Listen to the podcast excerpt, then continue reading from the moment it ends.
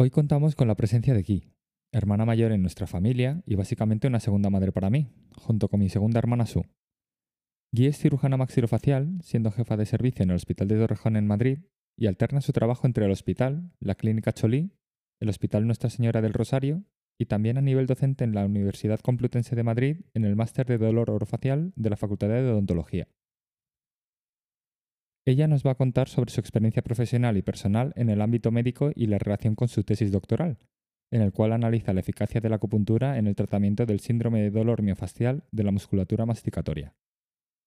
Espero que disfrutéis de la entrevista.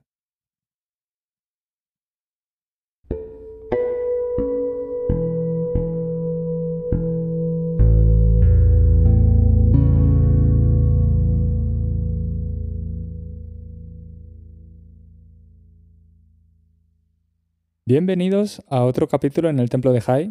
Aquí tenemos otra entrevista con una persona que yo tenía muchas ganas de entrevistar, porque nos va a costar igual mantener un poco la seriedad. Pero bueno, eh, va, a ser un, va a ser un capítulo muy interesante porque, bueno, ella es mi hermana, mi hermana la mayor, se llama Gui. Hola Gui. Hola. ¿Qué tal? ¿Cómo estás?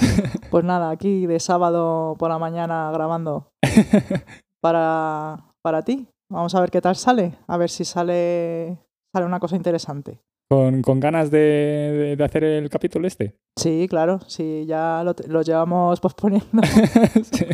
mucho tiempo, pero claro, como llevamos la vida que llevamos, pues, pues nada. Hombre, pero hoy ha llegado el día y venga, vamos a ver si sale una, un podcast interesante que tenga mucho éxito. Muy bien, a ver qué tal se da. Pues bueno, lo primero, Guy, eh, eh, cuéntanos un poco sobre ti, sobre tu trayectoria profesional. Bueno, pues yo eh, soy cirujana maxilofacial. Eh, hice, estudié medicina en la Universidad Autónoma de Madrid. Luego hice el examen MIR, que tenemos que hacer todos los médicos para acceder a, a una especialidad eh, quirúrgica o médica, en mi caso quirúrgica. Y tuve la suerte de especializarme en cirugía oral y maxilofacial en el servicio del Hospital Universitario de la Princesa, que es donde yo estudié eh, la rotación de cirugía maxilofacial. Como me trataron tan bien, pues me llamó muchísimo la atención la especialidad, lo completa que era y también lo desconocida que era. Y pues tuve la suerte de, de hacer un examen que me permitió entrar en el servicio.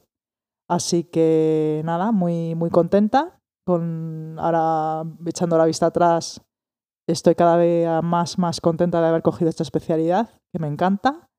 Y, y, bueno, pues un poquito vamos a hablar hoy de mi especialidad y de la relación que tiene con la acupuntura o las patologías que se pueden mejorar con acupuntura, eh, de las que yo trato.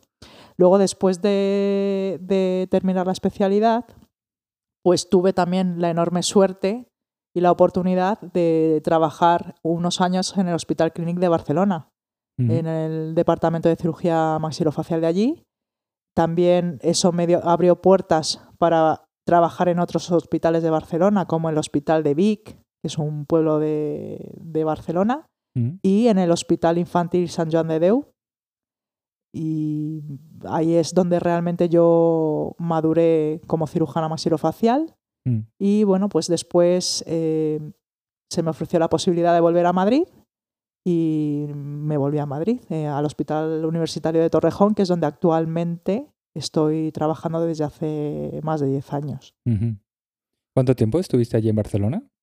Pues eh, a tiempo completo estuve dos años y medio ¿Mm? y luego eh, tu, mantuve una vinculación hasta seis años después para tra el tratamiento quirúrgico de la articulación temporomandibular. Así que en total fueron pues como seis años. Mm. Se pasan rápidos, ¿no?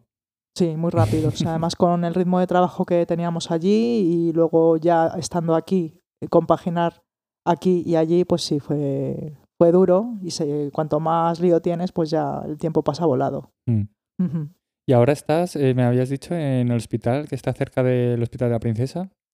Y mm, claro, entonces eh, yo al haber hecho la residencia en el Hospital de la Princesa, pues em, siempre he tenido muy buena relación con, con los jefes de allí y entonces eh, durante la residencia yo ayudaba de vez en cuando a los doctores José Luis Gil Díez y mm, Paco Rodríguez Campo, que trabajaban allí en, en el Hospital del Rosario también, en, haciendo atención privada. Entonces, eh, recientemente el doctor Gil Díez se ha jubilado eh, también del Hospital del Rosario y bueno, pues me ha dejado el puesto que ha dejado él allí, pues eh, la consulta de allí y los quirófanos de allí también. Mm. Así que bueno, también es una oportunidad de, dar salida a los pacientes privados pues en ese hospital, además de la atención pública que tengo en el Hospital de Torrejón. Mm. O sea que compaginamos el Hospital de Torrejón, el Hospital del Rosario y luego la consulta nuestra aquí en Clínica Cholí. Sí. Y en la clínica Cholí aquí empezaste en 2012. Y en la clínica Cholí empecé a finales del 2012, eso mm. es. Así que nada, no, no, nos falta trabajo, que eso es bueno. Ya 10 años de, desde la apertura. 10 años desde la apertura. En verdad, eso es. tocaría hacer una cena de celebración de aniversario.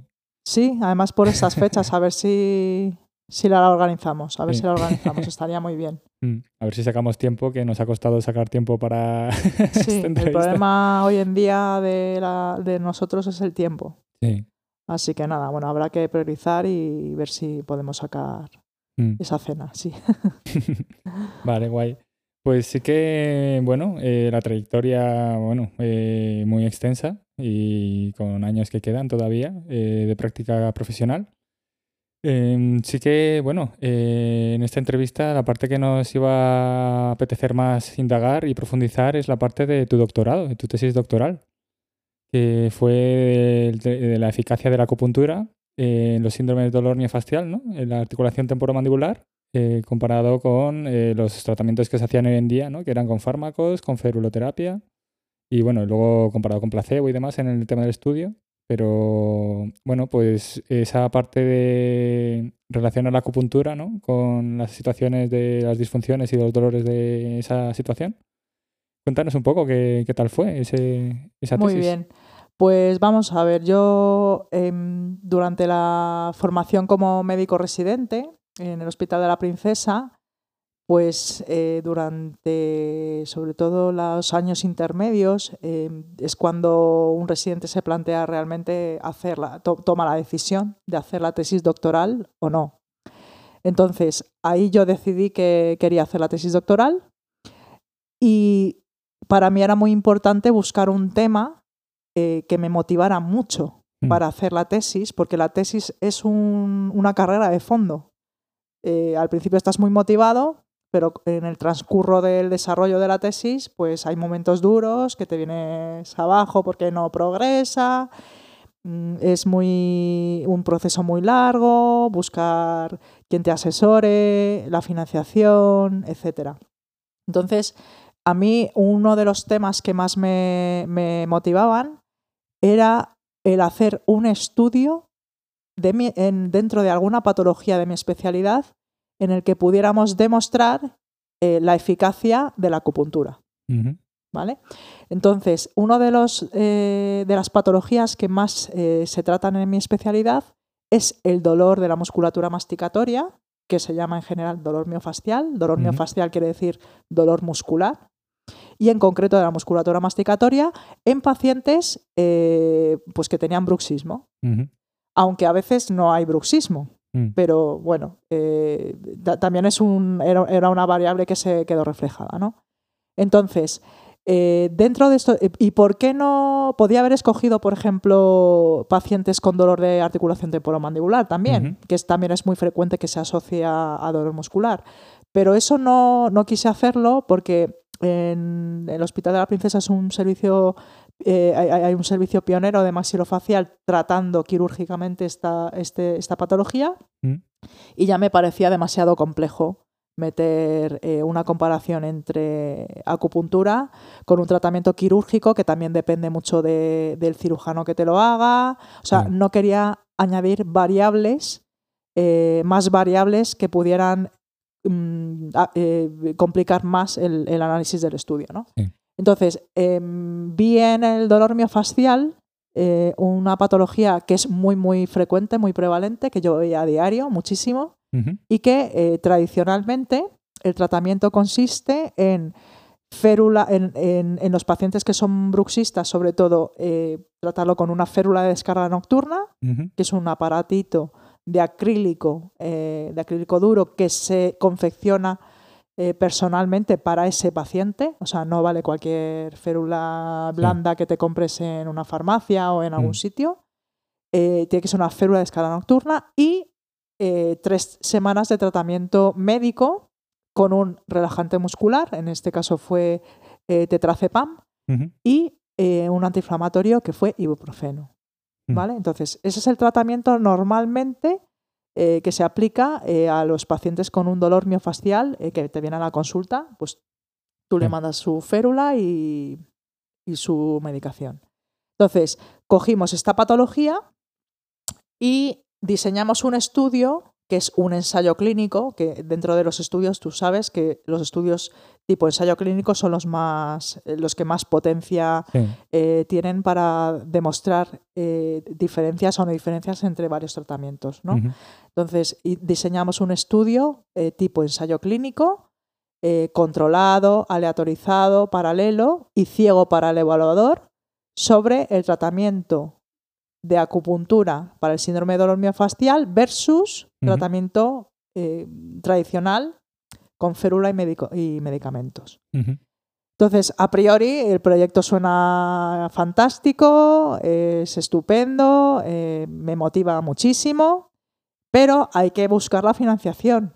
Mm. Claro, ¿por qué? Pues porque las férulas las hace un laboratorio, los medicamentos sí los podemos recetar nosotros en el hospital y luego, pues, sobre todo, el grueso del tratamiento con acupuntura, pues claro, eso hay que, hay que financiarlo. ¿no? Entonces, nosotros solicitamos una, una beca FIS en el 2008 por primera vez, que fue denegada.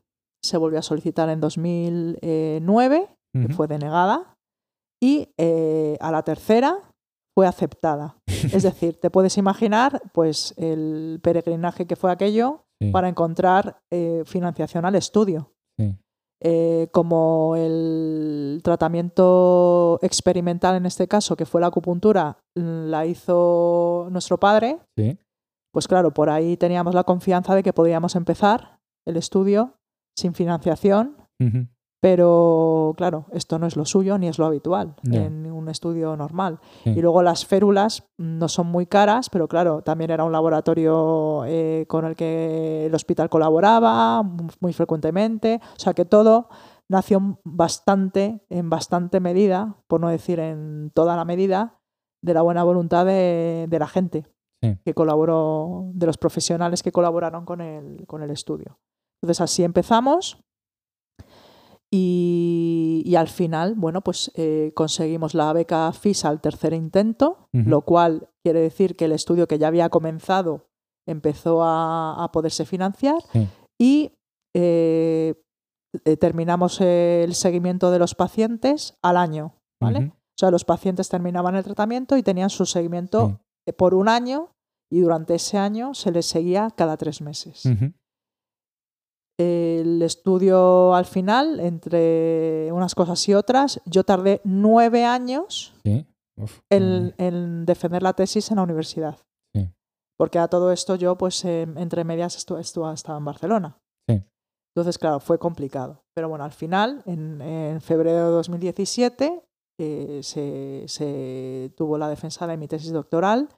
Bueno, pues que fue la culminación de un proceso muy, muy largo, pero que al final, pues, eh, acabó en buen puerto. Afortunadamente, se ac- acabó, acabó de alguna manera y es un capítulo cerrado pero mm, es un periodo dentro de todos los profesionales que hemos hecho la tesis doctoral, pues muy arduo, que yo, bueno, pues si echo la vista atrás, no sé si lo hubiera hecho de lo mismo, siendo prácticos. Pero Mm. bueno, yo muy contenta y muy feliz de, de haberlo, de haberlo finalizado. Entonces, al final, lo que queríamos demostrar con esta tesis, que es que yo ya lo, ya lo intuía por la experiencia que yo tengo previa, es aportar un estudio diseñado perfectamente y serio eh, sobre la eficacia de la acupuntura en, en esta patología en concreto. Sí. Y finalmente lo que se concluyó es que en el primer seguimiento a los tres meses, la acupuntura se demostró más eficaz que férula y medicamentos para el control del dolor, lo cual es lógico. ¿Por qué? Porque la acupuntura suele tener un efecto rápido y la férula no. La férula, hasta que el paciente se acostumbra a llevarla puesta, pues le, cue- le cuesta un tiempo, ¿no? Que suelen ser estos tres meses. Pero luego, al seguimiento al año, se demostraron ambos eficaces. ¿Vale? Entonces, eh, esto ha sido un resultado por mí esperado, pero por otro lado, muy, muy feliz de que haya salido esto porque era lo que yo, yo, yo sabía que iba a salir, ¿no? Ujú. Entonces se demostró que la acupuntura es eh, igual de eficaz en disminuir el dolor y, la- y en aumentar la calidad de vida de estos pacientes eh, que férula y medicamentos. No. ¿Vale? Entonces, ¿podíamos haber hecho el estudio con más ramas de tratamiento? Por supuesto, pues podíamos haber hecho una, una, un grupo de férula más acupuntura a la vez, que no se hizo por, por motivos lógicos, porque cuanto más eh, brazos añadas al Mm. estudio, pues más largo va a ser, y más caro, y más pacientes. Sí. Y podíamos haber añadido otro, pues sin férula y sin acupuntura y otro tipo de tratamientos, Mm. como psicoterapia o lo que sea. Pero como no sé, claro, o fisioterapia también, claro. Y, pero bueno, estos son posibles estudios futuros eh, que se pueden hacer, pues, por, por supuesto, pero que no, no se hicieron pues, por motivos prácticos, ¿no? No. Y, y bueno, pues cada rama de tratamiento tuvo 30 pacientes, que son bastantes. Y luego dentro del grupo de acupuntura, pues hubo un grupo placebo y un grupo no placebo, ¿vale? Entonces, el grupo, que esto también es muy interesante, para eh, comparar realmente la eficacia de la acupuntura tradicional versus la acupuntura placebo, que es una acupuntura en la que se estimulan los puntos eh, muy superficialmente. ¿no? Sí. Pues eh, también demostró, se demostró con este estudio que la acupuntura real era más eficaz que la acupuntura placebo, que también tuvo su eficacia, ¿vale? Como todos los tratamientos que, tienen su, su parte placebo, ¿vale? Entonces, eh, para mí era muy importante hacer un estudio eh, serio, porque cuando se habla de en acupuntura eh, aquí en España, la gente dice, ay, es que no hay estudios serios. Bueno, pues sí que hay estudios serios, Sí. ¿vale? De Mm. hecho, yo cuando hice la búsqueda bibliográfica de, para mi tesis doctoral, que es que te buscas todo lo que hay publicado Ujú. eh, sobre el tema que tú vas a estudiar, Sí. eh, hay muchísima bibliografía. Ujú. Y la gente lo que pasa es que no, pues que no la buscas. No, Pero no, eso te te lo, decían, te lo decían profesionales, compañeros profesionales tuyos o gente normal. Mm, de todo, de, De todo. todo, ¿no? Eh, pero tú le preguntas a un paciente y tampoco, bueno, los pacientes precisamente no son los que más eh, ponen en duda estos tratamientos, ¿no? Porque es- por, eso son pacientes y vienen a, a tratarse, ¿no? De- con esta técnica. Pero sí, profesionales colegas o pues gente que no, no mm, es que pues ya sabes, la Sí. gente opina un poquito sin saber, Sí. ¿no? Y cuando te- realmente te metes en, en Materia. en materia, ¿no? Con este tipo de, de temas, pues ves que hay publicado, pu- hay muchísimas cosas publicadas, ¿no? Y eso no es verdad. Otra cosa es que los estudios que estén publicados sean todos de la calidad Claro. que, que se exige, pero tampoco hay de, de todos los temas publicaciones de, con una calidad excepcional. Sí. O sea, es- pues No, esto claro, es como un- todo un como poco, en ¿no? todo, como en todo, exactamente. Entonces, yo quería hacer mi tesis de este tema y quería hacerlo con un estudio serio, bien diseñado, perfectamente diseñado, o sea, que no hubiera mm, por dónde cogerle ningún punto débil, Mm. ¿no? Y, y po- y- y se hizo, ¿vale? Y en ese sentido estoy Mm. súper contenta. Eh, mm, no sé qué más que te podría decir de la tesis, pues que, pues, No, bueno, que para mí fue un, un proceso muy largo, que para mí fue un orgullo que lo pudiéramos hacer con nuestro padre y que participara como coinvestigador. Eh, o sea, un sueño hecho realidad realmente, ¿no? Sí. Así que por ese lado, muy bien. La verdad que todo lo que nos has comentado ah, de tu tesis doctoral es muy interesante por ejemplo, lo primero que se me ocurre de cara a tu tesis es que no se concibiera también el tema de tratamiento fisioterápico, ¿no? Yo como fisioterapeuta, que sabes que soy. Entonces, a mí sí que me choca ese aspecto porque, bueno, eh, lo primero que me choca es que la forma de abordar ese síndrome de dolor miofascial, lo primero que se recurriera fuera a fármacos, ¿no? Fármacos y feruloterapia. Eso es lo primero que me choca como fisio, antes que como acupuntor también, pero como fisio ya digo, uy, como que aquí hay cosas que se podían trabajar también, ¿no? Claro, a ver, el problema es que nosotros no trabajamos en el a nivel hospitalario para este tipo de patología, hablo, codo a codo con el fisioterapeuta. Nosotros remitimos mucho al fisioterapeuta, pero al fisioterapeuta privado, ¿vale? Porque en el hospital eh, los fisios no están para tratar esto en las consultas, sino que están para otro tipo de patologías y más a nivel de una planta hospitalaria. ¿vale? Entonces, eh, yo no, no, metí ninguna rama de fisioterapeuta porque en ese momento pues no, no tenía una relación estrecha con ningún fisio, lo podía haber hecho, pero eso hubiera encarecido el estudio muchísimo. Y mm, no me parecía práctico, ¿vale? Obviamente se puede, eh, se puede hacer y de hecho nosotros en el hospital cuando tratamos estos pacientes, siempre recomendamos, siempre recomendamos que tengan un fisioterapeuta de cabecera para que los mantenga eh, bien, en buen estado clínico. Y por supuesto, la fisio siempre, siempre ayuda y es un tratamiento. Mm. Eso por supuesto, pero claro, para este tipo de estudio, pues ya te digo que cuando tú lo diseñas hay que ser práctico. Sí, también digamos que a lo mejor la situación de que me decías que en el hospital pues no, no contáis en estas situaciones con el fisio porque a lo mejor los fisios que hay están más encargados de otras situaciones, ¿no? Claro. Entonces en ese aspecto igual también eh, lo, que, lo que pasa, ¿no? Eh, también por mi experiencia profesional en tema de hospitales, es ver un poco que falta personal, ¿no? Quizá de fisioterapia. Claro, los fisioterapeutas a nivel hospitalario Em, tratan sobre todo pacientes que están hospitalizados en planta mm. y que, bueno, pues que necesitan una rehabilitación eh, más urgente, digamos, ¿no? Pero nosotros podemos derivar al fisioterapeuta del centro de salud, que también hay en los centros de salud, pero claro, hace, hace falta más fisioterapeutas como hace falta más de todo tipo de profesionales hospitalarios y de, y de atención primaria y atención especializada en los centros de salud porque hay mucha lista de espera y hay mucha demanda, hay muchos pacientes, ¿no? Entonces, eh, para el paciente em, que viene a consulta, que diagnosticas esta patología y derivas al fisio, siempre le dices que si puede, si puede, vaya al fisio de manera particular. porque, va a ser más rápido. Porque va a ser más, rápido, obviamente va a ser más rápido, pero lo que sí que hacemos es recomendamos siempre ir al fisioterapeuta. Porque es un eh, otra parte del tratamiento muy importante para mantener a estos pacientes con, una buena, con un buen control. Sí, mm. y, bueno, conseguir resultados mejores en, menos tiempo, ¿no? También hay estudios de tema de fisioterapia de la ATM que una pronta rehabilitación pues incluso puede llegar a conseguir más apertura bucal, ¿no? Que la inicial, preoperatoria incluso. Y Exacto. Y luego, sobre todo, en pacientes que se han operado de artroscopia de, de articulación temporomandibular, eh, nosotros eh, mandamos al alta del paciente, o sea, una vez intervenidos cuando se van a marchar a casa, le mandamos una tabla de ejercicios para que hagan durante el primer mes, sobre todo, pero lo ideal sería que pudiéramos mandarlos al fisio también, mm. que lo hacemos, pero no todos los pacientes pueden permitirse ir al fisio.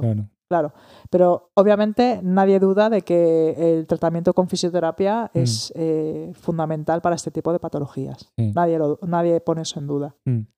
Sí, es más eso, es como ver un poco la situación de, de bueno de si hubiera más fisioterapeutas en ese contexto hospitalario pues se podría ofrecer más servicios a nivel público eh, para poder para que esa persona no tenga que depender de sus propios medios económicos para mejorarse o no.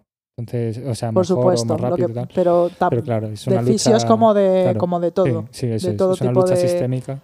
de, de profesionales de la salud. Eso es.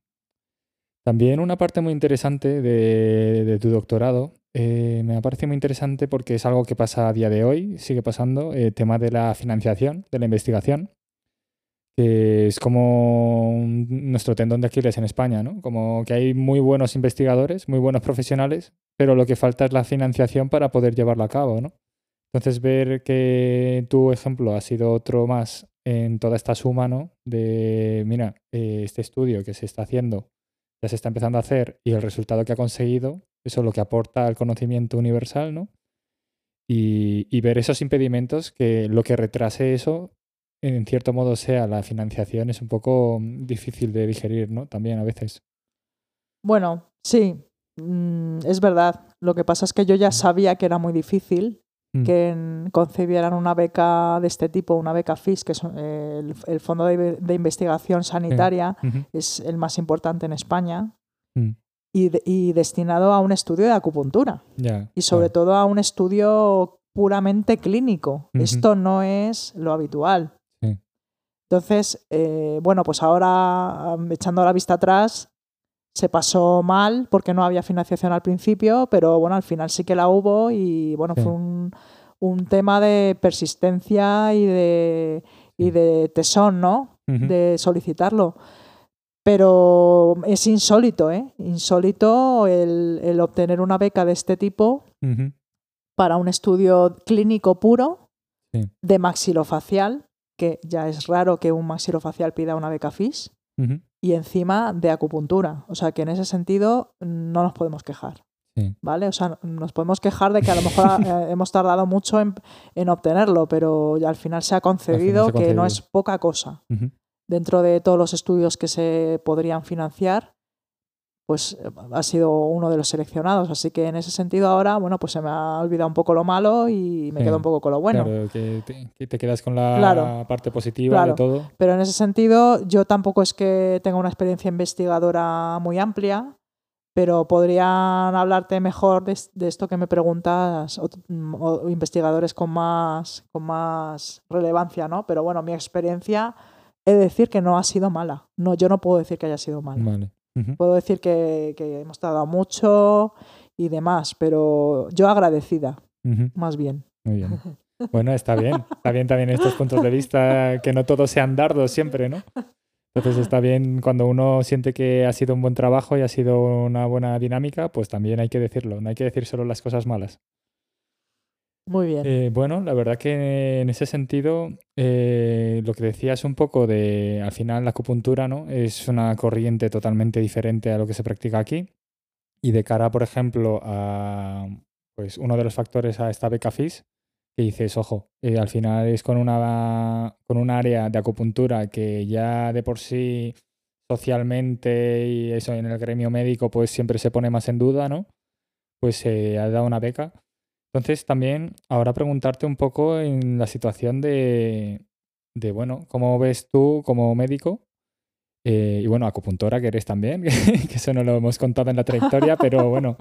Eh... Sí, nosotros, para que los oyentes sepan, somos cinco hermanos. Eh, cuatro nos dedicamos al mundo de la sanidad. Sí. Y los cuatro hemos hecho el curso que imparte nuestro padre. Mm. Pero claro, compaginar nuestras especialidades con la acupuntura a veces no es fácil, mm. sobre todo por falta de tiempo y, que en la vida es complicado dedicarte a todo, sí, sí, ¿verdad? Total. Entonces, eh, cada uno pues hemos eh, tirado para nuestra especialidad un poco más. Eh, tú eres el que está tomando un poquito las riendas de, del tema de la acupuntura, en, sobre todo en nuestra consulta. Y bueno, pues sí, claro, yo tengo una formación doble tenemos una formación doble. Y es una formación que nos ha enriquecido muchísimo, ¿no? Aunque a veces también te hace vivir situaciones de conflicto, ¿no? Interno para cuando en el tratamiento de los pacientes.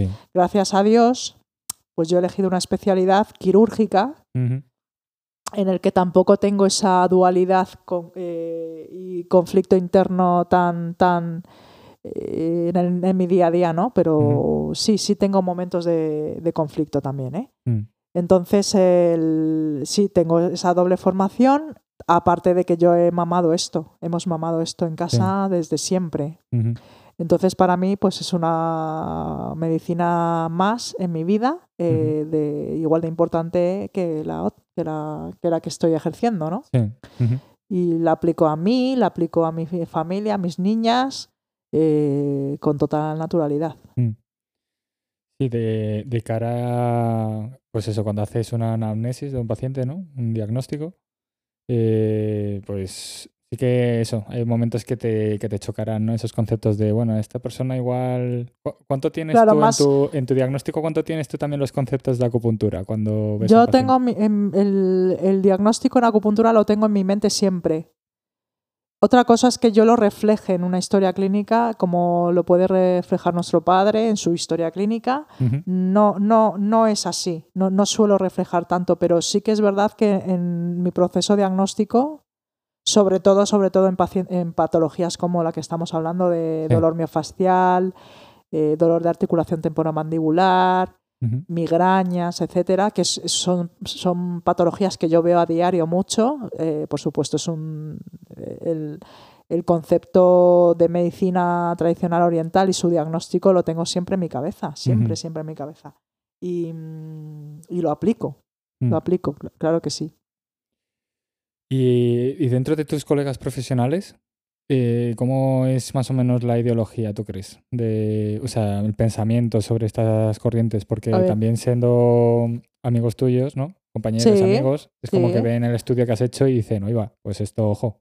O Claro. también les cuentas tú experiencias tuyas personales. Claro, o- yo, quien está cercano a mí en mi día a día, eh, conoce perfectamente que yo tengo esta doble formación, que nuestro padre es acupuntor, uno de los acupuntores más importantes que hay ahora mismo en España, y diría que en el mundo, sin quemarme las manos, así de claro, eh, las cosas como son.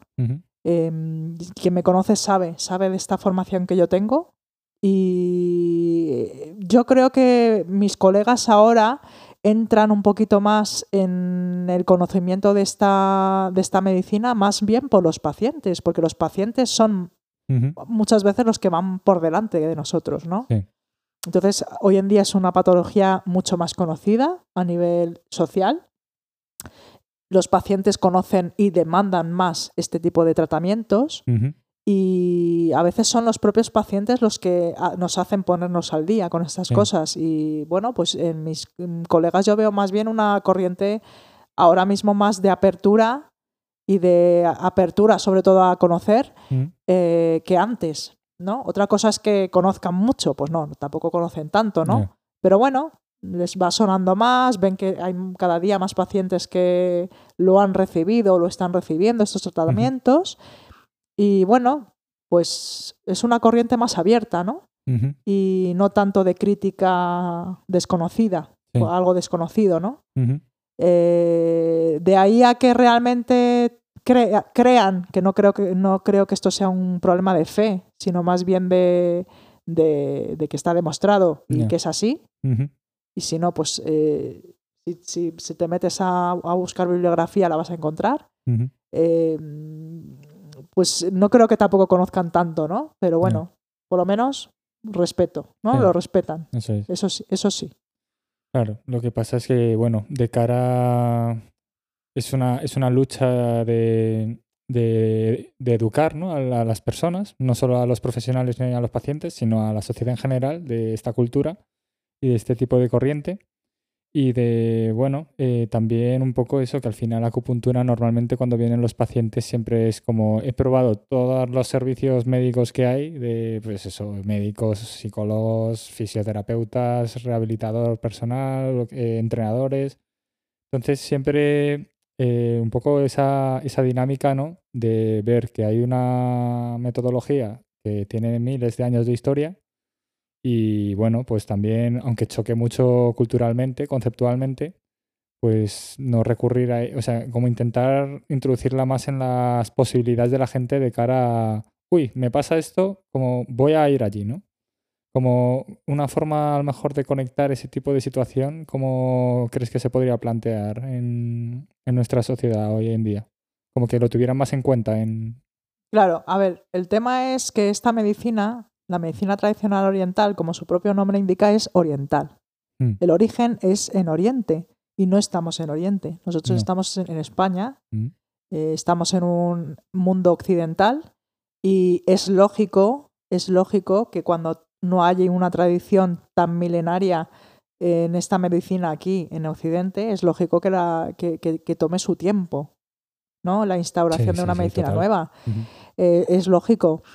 Eh, yo creo que estamos en el buen camino. Yo no lo veo tan pesimista. De hecho, yo eh, desde hace seis años colaboro en el, en el máster de dolor orofacial de la Facultad de Odontología de la Universidad Complutense, que dirige el doctor Ardizone, Ujú. Que es un odontólogo eh, que, que también ejerce privadamente en Torrejón, eh, que es donde yo trabajo en, en el hospital público, ¿no? Sí. Entonces, eh, a mí me, me invita cada año el doctor Arizone a impartir una clase de, de medicina tradicional oriental enfocada al- a la patología de la articulación temporomandibular, al bruxismo nocturno y dolor miofascial. Y tiene muchísima aceptación dentro de los alumnos eh, esta clase, siempre. Entonces, yo creo que, que vamos por el buen camino en ese sentido, Sí. en dar a, a conocer las patologías que podemos tratar con acupuntura.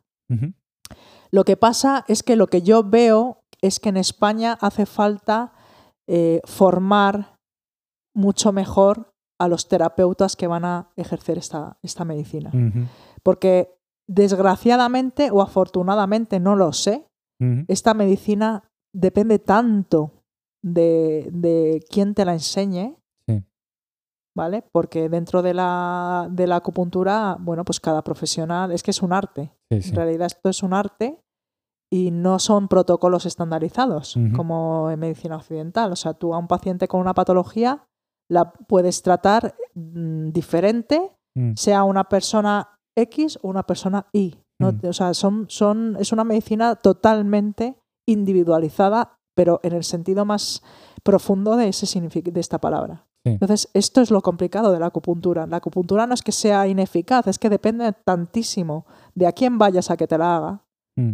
que, que es que no, no, no se puede comparar. ¿vale? Y esto es lo difícil, la transmisión de, de la, de la enseñanza de la medicina eh, eh, oriental es muy, muy compleja. ¿vale? Nosotros tenemos la suerte de que tenemos a nuestro padre, pero no todo el mundo tiene la suerte de poder tener un, un padre que, es, que se dedique a eso y que te lo enseñe Sí. como nos lo enseña él, ¿no? Entonces, claro, ahí es está, ahí es está el problema. El problema es el aprenderlo bien, eh, pues es otra carrera. Mm. Realmente Sí, es una carrera entera y una vida entera.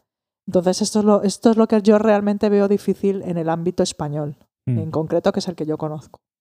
Sí, porque normalmente las formaciones que hay de acupuntura no profundizan tanto en esos conceptos, ¿no? No, no, En profundizan Los tanto. nombres, de, la- los nombres Claro. de los puntos, qué relación tienen entre ellos, entre meridianos, Claro. toda esa relación que tienen, como que al final se tiende, ¿no? Eh, al final a entender la acupuntura de una forma más mecánica, ¿no?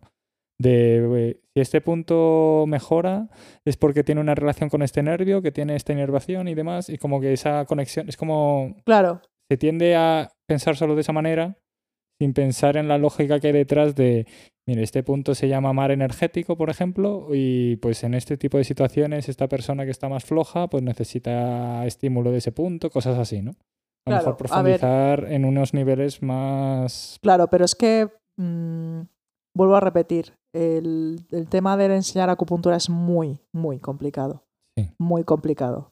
¿Vale? Mm. Tanto por parte del profesor como por parte del alumno que tiene que estar. O sea, el alumno también tiene que tener unas condiciones especiales también para. de predisposición. de predisposición y Mm. luego el, el- el diagnóstico en acupuntura me parece de lo más difícil y ya no digamos establecer un plan de tratamiento eh, que según vaya evolucionando la enfermedad vas cambiando sobre la marcha un plan de tratamiento que igual tú tenías en mente eh, diseñado al principio. Ya. Como dice padre, pues eh, esto es jugar como al ajedrez con la enfermedad. Y eso no es sencillo. Entonces, eh, realmente yo lo que veo muy, muy complicado con el tema de la acupuntura es el aprendizaje que tiene que ser eh, de la mano de un maestro y, de, y un poco de por vida. Sí. Me parece muy, muy difícil. Mm. Ese es el hándicap que tiene esta medicina. realmente, ¿no? No que no se aprende, no es una cosa que tú por ir a una facultad No, no. vayas a saber bien, ¿no? Mm. Entonces, nada, es un arte, es un- al fin y al cabo es un arte terapéutico y pues eso es lo difícil, pero bueno, Bueno, es que al es lo que es lo que hay realmente. sí, la parte de medicina natural, ¿no? Que al final, entendiendo la naturaleza, uno entiende su propio cuerpo y esa relación, como que al final trasciende unos niveles de entendimiento de la persona, ¿no? A otros planos que, que ya no es solo como medicina per se, ¿no? Es como entender la, pues eso, Sí, es- el es mundo en general. El tratamiento, si, si hay una cosa que yo quiero transmitir a la, a la audiencia, es que el tratamiento con acupuntura no es una simpleza. Mm, Es un, lleva un, conlleva un proceso diagnóstico muy, muy, muy complejo de un solo paciente. Es entender al paciente en todas sus dimensiones y ya no digamos establecer un plan tra- de tratamiento um, eficaz y Sí. que eso sea eficaz. Eh, muy, muy complejo, muy complejo. Entonces, eh, que no lo minusvaloren ese Mm. aspecto, ¿vale? Porque el que un acupuntor te trate y eso sea eficaz tiene tanto bagaje y tanto trabajo por detrás que no se hacen a la idea. Mm. Pues te quería preguntar en este punto, dentro de tus colegas profesionales y de, bueno, haber asistido a muchos congresos y, reuniones y demás con otros profesionales, em, pues haberte encontrado gente que se haya formado en acupuntura por otras vías y de ver un poco, pues, qué tipo de situación, o sea, de haber visto a lo mejor su práctica clínica o de haber tenido conversaciones con esas personas, porque al final los que tenemos formación en acupuntura somos muy pocos en general. Entonces, bueno, tu experiencia de cara a eso, haber conocido a otras personas, otros profesionales con formación en acupuntura. Pues sinceramente no he tenido mucho contacto con gente que haya recibido formación en acupuntura. En. España no he conocido, sí que he tenido contacto con mucha gente que me ha preguntado Sí. eh, porque se quería formar y, y con muchísimo interés en formarse, pero yo no, no he tenido eh, más que de los discípulos alumnos de nuestro padre, no Sí. he tenido contacto eh, más que con anestesistas de mi hospital, que sí Ujú. que se han formado y han hecho el máster, hay un máster en la Universidad Complutense de Madrid y que han llevado por cierto tiempo eh, la unidad del dolor, son sobre todo anestesistas Ujú. quitando dos, un par de anestesistas que han recibido formación específica, no, no tengo mucho, mucha experiencia con tener contacto con colegas que hayan recibido esta formación, la verdad. Y por ejemplo, con estos dos compis anestesistas, eh, ¿qué tal ves como su formación o haber hablado conceptos de acupuntura con ellos? Pues eh, ha- han recibido la formación en el máster del- de la Universidad Complutense y ellos han llevado eh, la unidad de acupuntura en, en el Hospital de Torrejón. Eh, con muchísimo éxito, muchísimos pacientes. Lo que pasa es que, claro, eh, en- a nivel hospitalario es tanta la demanda de otras áreas que al final ha sido un poco inviable mantenerlo, sostenerlo. Vos- O, o te dedicas, al final, o te dedicas en exclusiva a ese área o no puedes hacer de todo. Claro, porque chocan por- mucho. el- No, no, no, por, no por choque, sino por falta de tiempo. Mm. y por falta de tiempo, básicamente. Entonces, eh, pero bueno, yo creo que si hubiera acupuntura en los hospitales en, en España, pues sería una cosa maravillosa. Pero claro, hay que encontrar gente que esté bien formada y, y Claro. ponerlo en marcha, que no es fácil. Mm. Y luego Claro. destinar eh, también económicamente fondos a eso. Eso es. Eso es lo complicado. O sea, si es que Sí, estando la proyectos- situación como está con ahora la- el tema de la atención primaria y todo esto, pues como queramos luchar que la acupuntura esté dentro de un hospital, ya podemos esperar, ¿no? Claro, o sea, pues Hay que ahora ser mismo consecuente con lo que también. Claro, eh, son, es un proyecto que yo creo que a largo plazo mm, se llevará a cabo, seguro. Lo que pasa es que hay que ver el momento ideal, tanto en- económicamente como formación, sobre todo habiendo gente bien formada, eh, bueno, pues el proyecto se, se puede poner en marcha, claro que Mm. sí. Pero claro, hace falta tiempo también. Claro, para que esa gente se forme. difusión, y, y una regulación también Claro. de la profesión ahí 100%. Claro.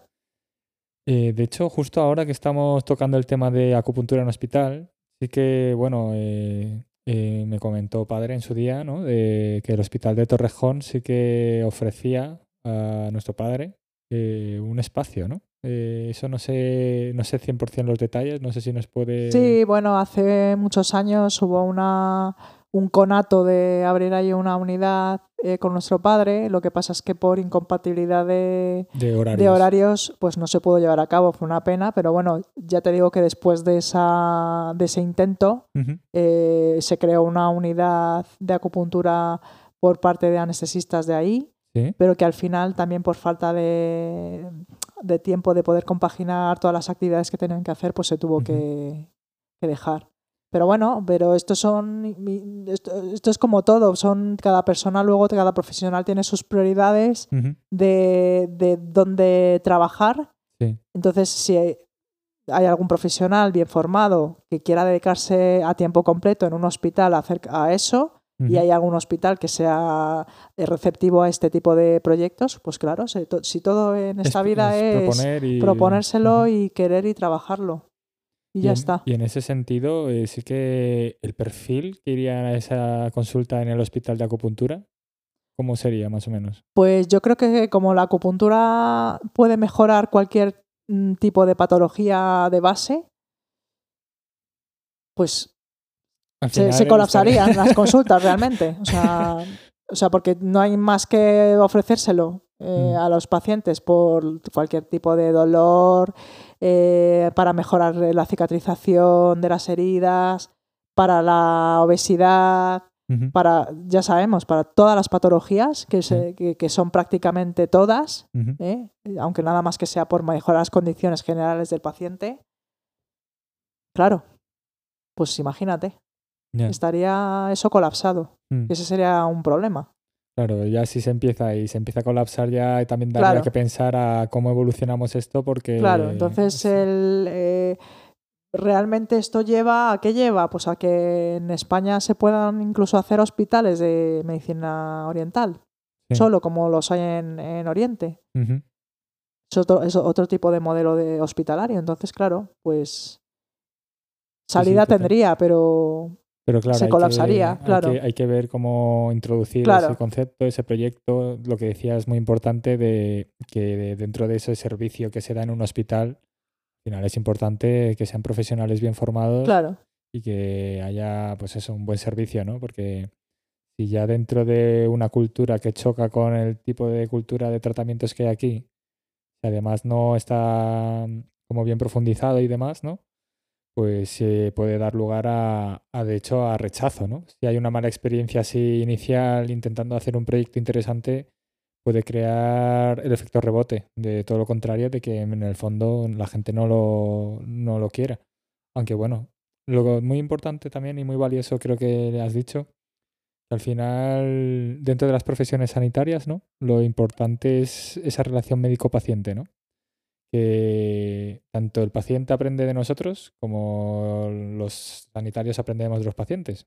eso Eh, es. En este caso, lo que habías dicho de, pues muchas veces son los pacientes que a, pues a gente que no conoce la acupuntura, médicos que no conocen la acupuntura, de repente les cuentan experiencias propias de, pues mira, a mí acupuntura esto me ayudó con esto, o con esta disfunción, o con este dolor, o con esta situación.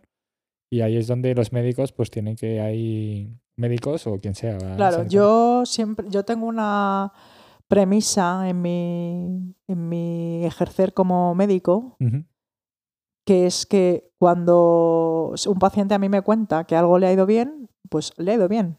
O sea, yo no tengo por qué cuestionar que le haya ido bien o no. O sea, cuando un paciente tiene una dolencia, tiene todo el derecho del mundo a buscar el tratamiento eh, que, que quiera, un poquito que le alivie, ¿no? Cuando lo que se le ofrece a veces no le ha aliviado lo que él ha considerado que le tiene que aliviar. Eso es. Entonces, claro, tampoco, a ver, todo es muy complicado. O sea, en- en- no todas las enfermedades eh, se curan al 100%, a veces no se curan ni un 1%, ¿vale? Porque, bueno, Mm. pues eh, las enfermedades son así. O sea, no, no todo es curable ni, ni todo es mejorable al, al porcentaje que el paciente espera.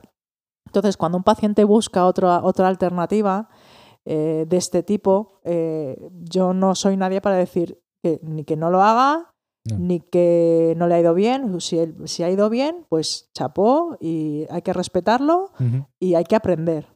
Sí. Entonces, ese feedback que el paciente te da, ah, para mí es fundamental. Y sobre todo, se aprende mucho de cómo los pacientes encaran las enfermedades. Cuando hay un, un- cuando tú mm, estás sano, realmente no, nunca valoras lo que es estar enfermo ni lo que es estar eh, luchando contra, contra una enfermedad, ¿no? La que sea. Entonces, yo, para mí es muy importante mantener ese espíritu mm, de aprendizaje de todo el mundo, Mm. no solo del paciente, de la auxiliar que te está ayudando, de la enfermera que te está asistiendo en quirófano, de todo el mundo. Sí. Yo intento aprender siempre de todo el mundo eh, a, a todos los niveles. Pues sí, la verdad que con esta, con esta reflexión daría pie a poder concluir este capítulo porque sí que es verdad que, bueno, ya nos has, nos has comentado un montón de cosas súper interesantes, tanto de tu tesis doctoral como de la situación, un poco de tanto la medicina y la acupuntura a nivel social, eh, de cómo poder a lo mejor buscar soluciones o, o buscar medios, ¿no?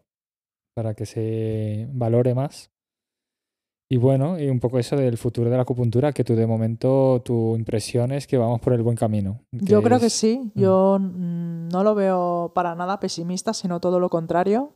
Creo que cada vez más eh, la gente se interesa por Mm. esta medicina, tanto profesionales sanitarios como pacientes. Y bueno, poco a poco, yo, yo veo lógico que al principio, bueno, pues cueste, Sí. pero ya estamos viviendo una era digital, internet, o sea, quiero decir, la gente tiene un acceso a la información como nunca hemos tenido Sí. y yo creo que ya las barreras culturales eh, casi se están superando, ¿no? mm, Entonces, no lo veo para nada optimista, sino todo lo contrario.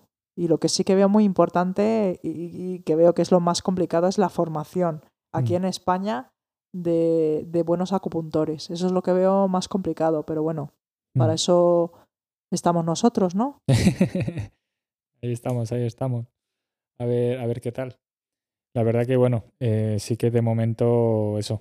Eh, por ejemplo, desde mi punto de vista profesional, pues desde la fisio, sí que se empieza a tocar más también, ¿no? Con estas técnicas ahora, pues de punción seca, de neuromodulación, que al final la herramienta base es la misma, es esa Claro, aguja, ¿no? para mí eso son todo eh, eh, están son tratamientos que están basados eh, todos en el fundamento de lo que es la acupuntura. Mm, Eh, llámalo punción seca, llámalo como quieras llamarlo, al final el fundamento es el mismo, ¿no? mm. Sí, bueno, sí que es verdad que el tejido en el que incide y la manera y todo eso es diferente. Claro, pero, sí al que- final el efecto, Mm, la punción seca, por ejemplo, o sea, se ha demostrado que simplemente puncionar un tejido mm. ya es Ya, analgésico. sí. ujú. Claro, entonces eh, el, el fisioterapeuta que hace punción seca no lo hace pensando igual en, en el punto X del meridiano X, Sí. pero ya está haciendo una punción. Sí. Entonces, si lo haces tú que conoces acupuntura, Mm. harás una punción del punto de X de tal meridiano, Mm. ¿no? Claro, es, no es, dif- no es- es diferente el enfoque, pero el resultado puede ser similar Sí. puede ser similar.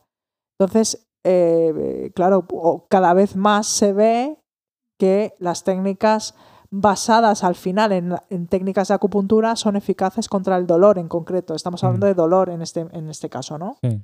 Entonces, sí, eh, creo que tienes una profesión, la de fisioterapeuta, que complementado con la acupuntura, pues me parece una mezcla eh, perfecta Mm. que tienes que aprovechar y que los fisioterapeutas yo creo que les vendría muy bien manejar conceptos de este tipo.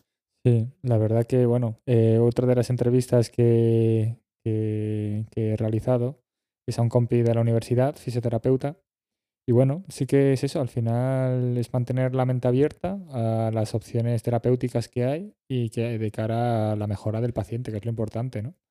Entonces, en ese sentido sí que, mm, sí que veo eso, también un poco lo que decías tú, esa, ese futuro, ¿no? Como que se viene como más interesante, más abierto. Las barreras culturales cada vez se van afrontando mejor. al menos en este área. Así que bueno, el mundo luego se viene patas arriba en otros temas, pero sí que bueno, al menos en este ámbito que al final están por y para la sociedad, ¿no? Eh, pues sí que se ve un, futuro más bonito de, lo que ha tenido que luchar nuestro padre, que no ha sido claro, fácil. Es que eso, eh, la lucha de nuestro padre, eso es indescriptible. O sea, no tiene nada que ver el contexto en el que él empezó aquí y toda la trayectoria que ha tenido aquí en casi 40 años ya que la que estamos luchando nosotros. No tiene nada que ver. No, de hecho, en ese sentido no podemos tener mucha queja. Justo. Además, mm. con esa con esa fase también que decías de internet y muchos más medios de información, mucho más accesible. Claro. Que también eso, eso también tiene esa parte fea de que a lo mejor la información que hay, pues que ojo también la información que puede haber. claro. Lo cierto que sea. Bueno, pero también la buena información está ahí. Entonces, es, el, el, el, lector o el oyente el que tiene que cribar es lo suficientemente hábil para cribar eh, lo, lo, que no es bueno de lo que es bueno. Entonces, bueno, por lo menos el acceso está ahí, que es importante. Bueno, pues la verdad, yo no sé si quieres añadir algo más a esta entrevista. Bueno, yo solamente agradecerte que me des la oportunidad, que nada, que me hace mucha ilusión. Ya sabes que a mí estas cosas me dan ilusión, pero también me da mucha pereza por, vergüenza, básicamente por vergüenza. Pero bueno, el formato podcast, eh, que es eh, de audio y no de un vídeo, que ya sabes que me da más vergüenza todavía, pues me parece genial. Espero que tenga un éxito increíble y una difusión muy, muy grande y, y que si necesitas cualquier cosa más, pues me lo digas. Y yo encantada de poder participar en, este proyecto que me parece mm. espectacular. pues muchas gracias a ti por participar, por eso mismo, porque al final lo que importa es que demos una buena información y que la información que haya en el mundo sea buena y que mejor que de profesionales pues como tú, eh, pues como el compañero que entrevisté de fisioterapia, como que al final para eso estamos nosotros, ¿no? Para ayudarnos entre nosotros y para de cara a poner nuestro granito de arena, ¿no? Eh, en lo que podamos aportar. Y, bueno, y nada, agradecerte tu, tu, entrevista porque tu experiencia es muy buena. Eh, como profesional, pues tienes tu, tu currículum ahí representando fuerte. Y nada, y también tu mezcla cultural, multiculturalidad, que, al final es lo que aporta esa, esa posibilidad ¿no? de, de, combinación de situaciones y de técnicas y de filosofías que pueden, que es un ejemplo de que pueden convivir juntas, ¿no? Mm. También es a nivel, por ejemplo, esto también es una pregunta al final que te hago así que te meto, pero porque tu marido es, es español, que también es médico y seguramente pase por estos estas entrevistas. Pero, por ejemplo, de cara pues, a ese choque cultural de tratamiento, siendo los dos médicos, pues también habrá habido conversaciones, ¿no? De hasta dónde llega la acupuntura en esto, porque él tendrá su punto de vista de la acupuntura también. Claro. Pues sí, em, también es complicado. Claro. No, fácil, fácil no es. Eh, porque ahora, pues, al tener familia, pues yo trato algunas dolencias de una manera, mm. él las trata de otra, entonces claro, pues es, es, complicado, es complicado, no, no, te voy a decir que no. Mm. Y luego mm, yo te quería hacer una sugerencia, que es que podríamos eh, dar pie a otro podcast de aparte, ¿no? Nuevo, sobre lo que hacemos en la clínica sobre cómo las patologías que tratamos aquí, no solo con fisio. Mm, por supuesto. Y decirle a los oyentes que nosotros trabajamos, eh, somos cuatro profesionales que trabajamos en una clínica, en nuestra clínica Cholí. y, que aquí estamos para, pues para todo lo que se pueda beneficiar de, nuestros tratamientos, que son muchos eh, hemos aprovechado que nos dedicamos todos al ámbito sanitario para unificar tratamientos y ofrecer al paciente en una sola clínica pues todas las patologías, pues, eh, todos los tratamientos que, pues, de los que se pueden beneficiar. Mm.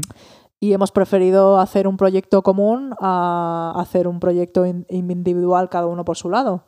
Y esto creo que es muy interesante para los pacientes. Sí. Entonces creo que deberíamos hacer otro podcast dedicado a este tema, si Vale. te parece bien. Sí, sí, por supuesto. De, de decir hace cinco minutos de la vergüenza y todo a proponer. Bueno, pero ya, ya me he soltado, ya me he soltado. me ha parecido, vamos, una evolución exponencial, vaya. Sí, sí, yo encantadísimo. Esto es cuestión de organizarse, igual que hemos hecho ahora. Y bueno, eh, ponerlo a punto. Sí, es- eso es cuestión de organizarse y tener el, el tiempo y las ganas de hacerlo. Así que eso sin fallo. Eso, vamos, cuenta con ello. Además, ahora que te cojo con el impulso, genial. Y nada, pues, pues poco más. Ya muchas gracias por participar de nuevo. Muchas gracias por la invitación y nada, a los oyentes decirles que aquí estamos para lo que necesiten e incluso si quieren más podcast de otros temas, eh, pues aceptamos sugerencias y podemos tratar monográficamente cualquier tema. Pues sí, sí. Eso ya habrá entrevistas más, eso, más personales que haga yo a- de ciertos temas de salud también. Pero vamos, que esto la cuestión es, vamos, si fuera por participar, que no sea. O sea, si la gente quiere participar, todos son bienvenidos. Así que nada, pues por hoy hasta aquí. Y nada, pues ya veremos a ver cuándo nos volvemos a ver por aquí. Hasta la próxima.